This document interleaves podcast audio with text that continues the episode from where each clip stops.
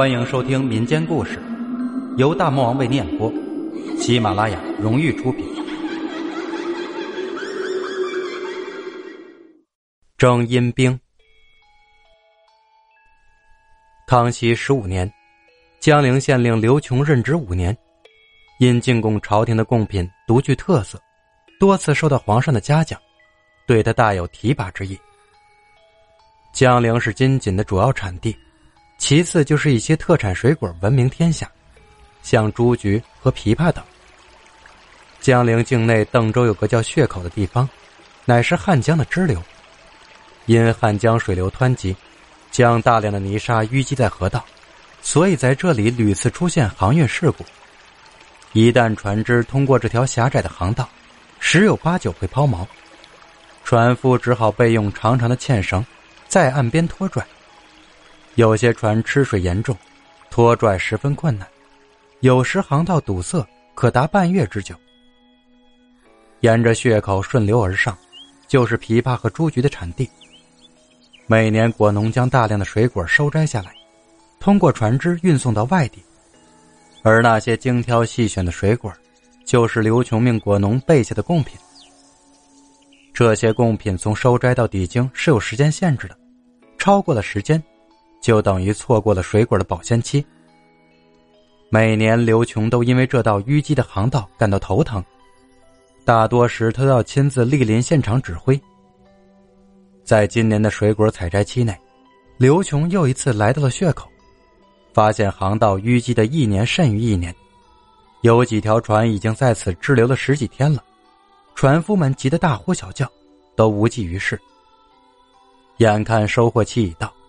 刘琼心里打上了小鼓，这样下去，后果不堪设想。他曾多次想到清淤，但血口两岸都是鬼斧神工般的陡壁，此项工程需要花费大量的人力物力，没有个三年五载，根本下不来。他害怕在自己的任期内，落下个劳民伤财的骂名。刘琼站在血口岸边，看着船夫在烈烈风中忙忙碌碌。跟着发愁。这时，不远处的山村里响起锣鼓唢呐之声，紧接着闪出一群山民，屡屡行行，好像在举行着祭祀活动。刘琼问身边的师爷王焕贞：“这些人在干啥？”王焕贞说：“他们正在祭祀庙神，每年的收获季节，这里都要举行这种仪式。”听说这里的庙神很灵验，要风得风，要雨得雨。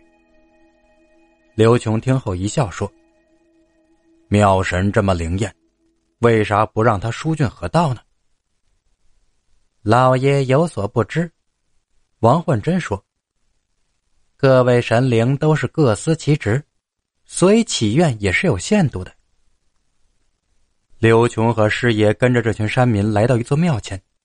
一直看完了整个祭祀过程，祭祀长见有客光临，走过来问道：“贵客前来，若有求庙神，可上前进香啊。”师爷王焕珍介绍说：“老人家，这位就是县老爷刘大人。”老人一听，立马跪了下去：“县太爷驾到，恕小民眼拙呀。”刘琼慌忙将老人搀扶起来，说：“我听说这里的庙神很灵验，你们年年都在祈愿丰收，可是奈何航道不畅，收获再多又如何呢？”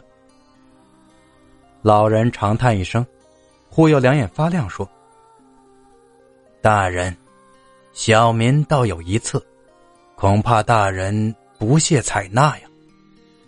但说无妨。”刘琼道：“老人说，本庙新进来了一位得道高僧，此僧避世于此，深藏不露，极少现身。言说可以做法驱动鬼神。大人想为民造福、疏浚河道，何不请高僧现身一试？”刘琼沉吟良久，他对旁门左道之事向来不屑一顾。可是人说有病乱投医，他也想见识一下这位高僧的道行。若是一个冒牌货，再责罚他也不迟。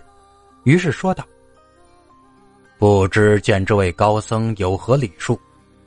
老人说：“大人只需沐浴更衣、斋戒三日，然后献上供果而已。这有何难？”刘琼说：“本县就暂住在此，三日后请高僧出面。大人若不嫌弃贫居简陋，可到小民家中暂住。”老人说道：“也好。”刘琼和王焕珍跟着老人一起进了小山村。老人一家四口，儿媳刚刚过门不久，做的一手好饭菜。听说县太爷驾到，还要在这里斋戒，这位年轻漂亮的媳妇儿亲自下厨，做了一桌子的素食。三日后，刘琼着便衣，带着师爷来到庙里，在神像前献币贡品，然后敬香，双手合十。其实，他的打算，那位老者早已通告了庙主。庙神像的一侧，见一位老僧坐在蒲团上，停下敲打着的木鱼，问道：“施主可是知县刘大人？”刘琼说：“正是下官。”他见僧人七十开外，身披木棉袈裟，瘦骨嶙峋，面苍如纸。浑身却似有仙风溢出。大人可到后堂一叙。说完，老僧起身，仙子离去了。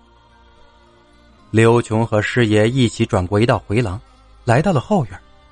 他本来走得很快，但那位老僧已经不见了踪影。